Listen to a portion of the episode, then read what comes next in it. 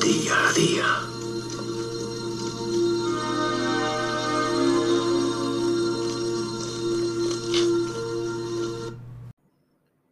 Hola, ¿qué tal amigos? Soy Torcuato y estás escuchando otro nuevo episodio de Torcuato Día a Día. Sí, ya hemos empezado la semana. Hoy es 11 de octubre de 2021 y mañana pues será el Día de la Hispanidad. Así que estamos en pleno puente y mañana pues se celebra, como bien sabéis, el Día de la Hispanidad y también es el Día de las Pilares, el Día del Pilar. ¿Por qué se celebra el Día de la Hispanidad mañana? Bueno, pues el Día de la Hispanidad se celebra mañana porque conmemora la efeméride histórica del descubrimiento de América por parte de España y el nacimiento del Imperio Español. La celebración tiene lugar cada 12 de octubre y en ella cada país de habla hispana lo festeja de un modo diferente. Pero bueno, ya hablaré más extensamente del Día de la Hispanidad mañana, ¿no? Si tenéis que felicitar a alguna Pilar, pues en fin, ya podéis salir corriendo a comprarle algún regalito porque mañana es el día de las mujeres que tengan en su nombre Pilar. Las Maripilis, las Pilis y todas ellas. Lo más reseñable de hoy lunes. Bueno, pues lo más reseñable de hoy lunes para mí ha sido el baño de multitudes que se ha dado Vox con esa. Eh, mm, con, esa, con ese meeting o con esa fiesta que hizo en el, en el IFEMA y a la que asistieron más de 20.000 personas. La verdad es, es alucinante la pegada que tiene Vox cada vez más. Y eh, bueno, pues Abascal eh, habló muy bien, eh, está bastante combativo Abascal, como debe ser.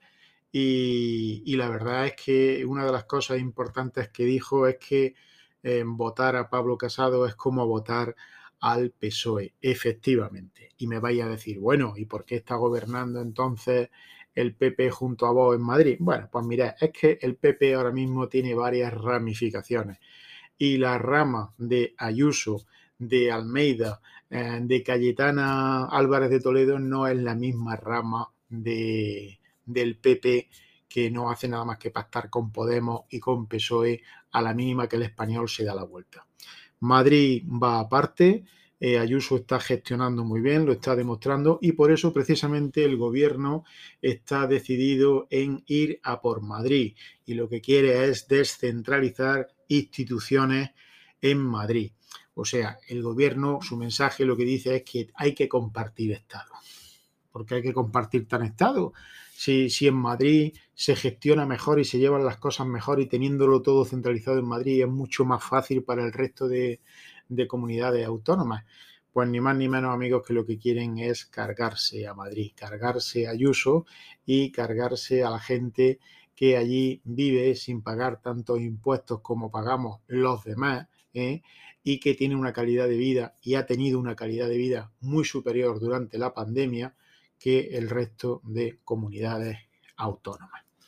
En fin, poco más para hoy lunes.